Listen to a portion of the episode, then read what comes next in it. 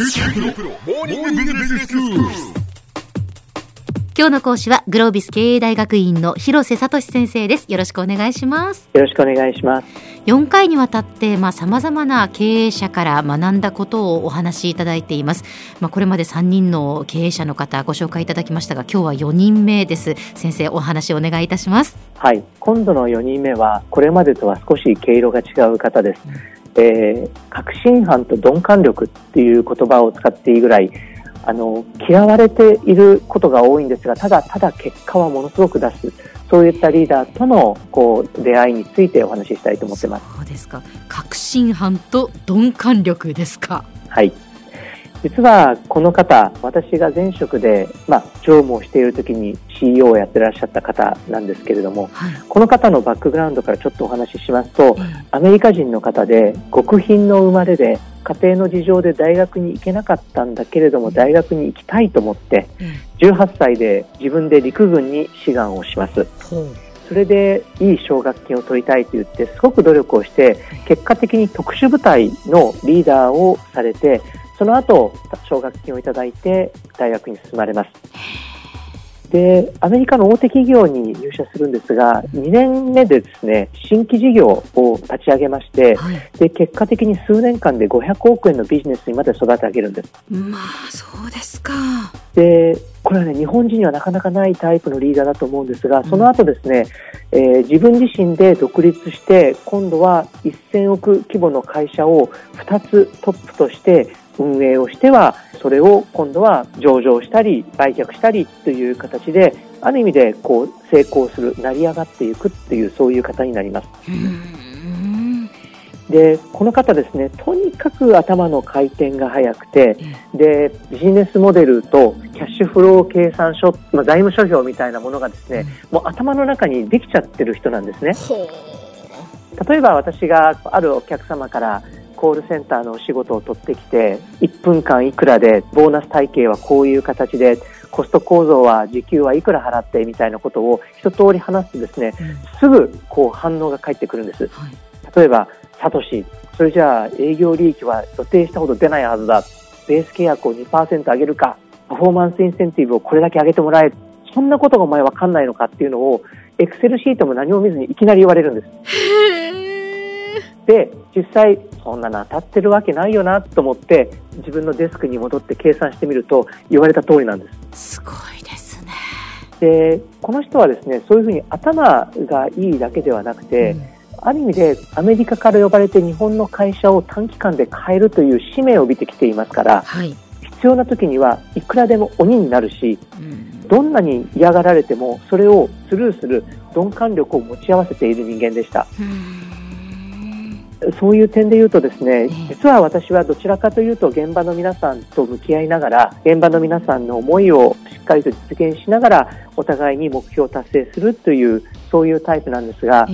ある意味スタイルは真逆なんですね。はいはい、ですから私は常に彼からは罵声、罵倒を浴びるような立場にいたんですが、ただ、ある意味で本当に勉強になった方です。で、どういうふうなことを言われるかというとですね、例えばこんなふうに言われるんです。サトシ、お前の部下は常に不安にさせろ。そうじゃないと人は安心をすると楽をし始めるし進化しようなんかしなくなる。お前がやろうとしているのはリトルリーグの野球みたいなものでプロ野球プロのラグビープロの世界はそんなもんじゃないんだ。それではメジャーリーグ世界は取れないぞっていうふうにものすごく怒られるわけです、はい、他に言われるのは例えば命は取られないよね、俺がいたのは戦場だぞっていうことがまずあるんですが、まあ、それはもうね、うん、はいはいとしか言いようがないんですけれど、ただ、彼が言うのは、ビジネスっていうのも、ある意味でスポーツの試合と同じで、うん、スポーツは試合の後はもちろん尊敬し合っても、試合の間では時には騙し合ったり、脅し合ったり、審判の見えないところではいろいろな心理戦っていうのがあって、もちろんルールは守らなければならないけれども、ただ、ルールの範囲の中では、あらゆることがあるんだよ、うん、それがある意味で勝負の世界でありで勝者と敗者が生まれ勝者がないと敗れするのみで、惨めな末路なんだよ。というふうに彼から言われるとですね、うん、やっぱりそういうふうに思っちゃうんです。なるほど。で彼はそういうふうにもちろん厳しいんですがただ誰よりもやはり現場を回りました。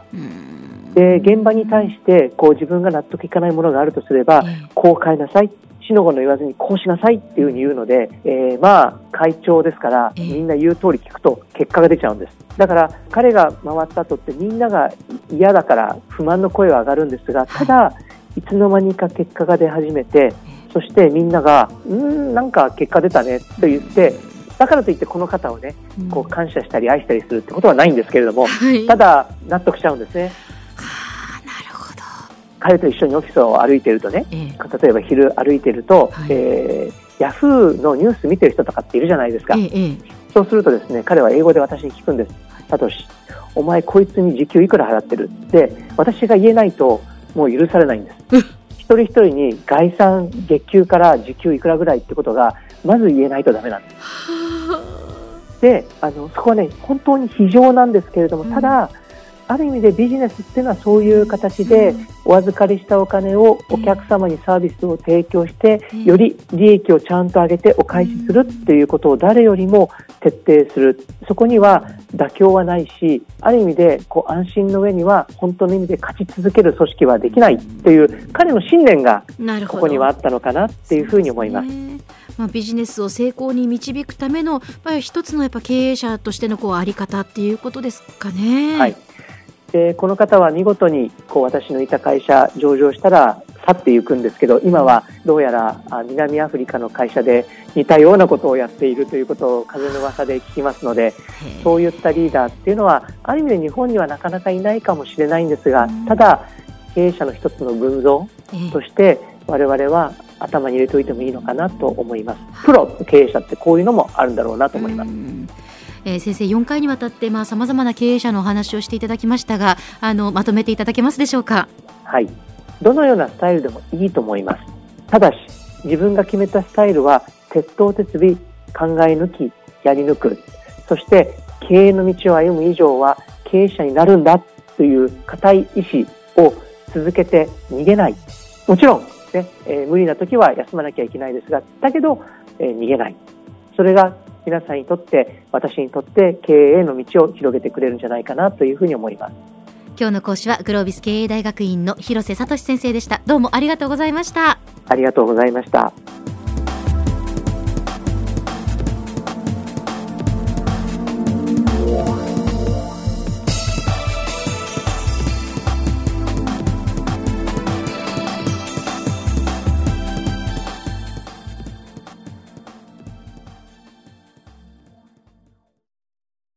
QT プロは通信ネットワーク、セキュリティ、クラウドなど QT ネットがお届けする ICT サービスです。九州中に展開した光ファイバー網を基盤に一番身近なビジネスパートナーとして九州の企業自治体の皆様をサポートします。詳しくは QT プロで検索を。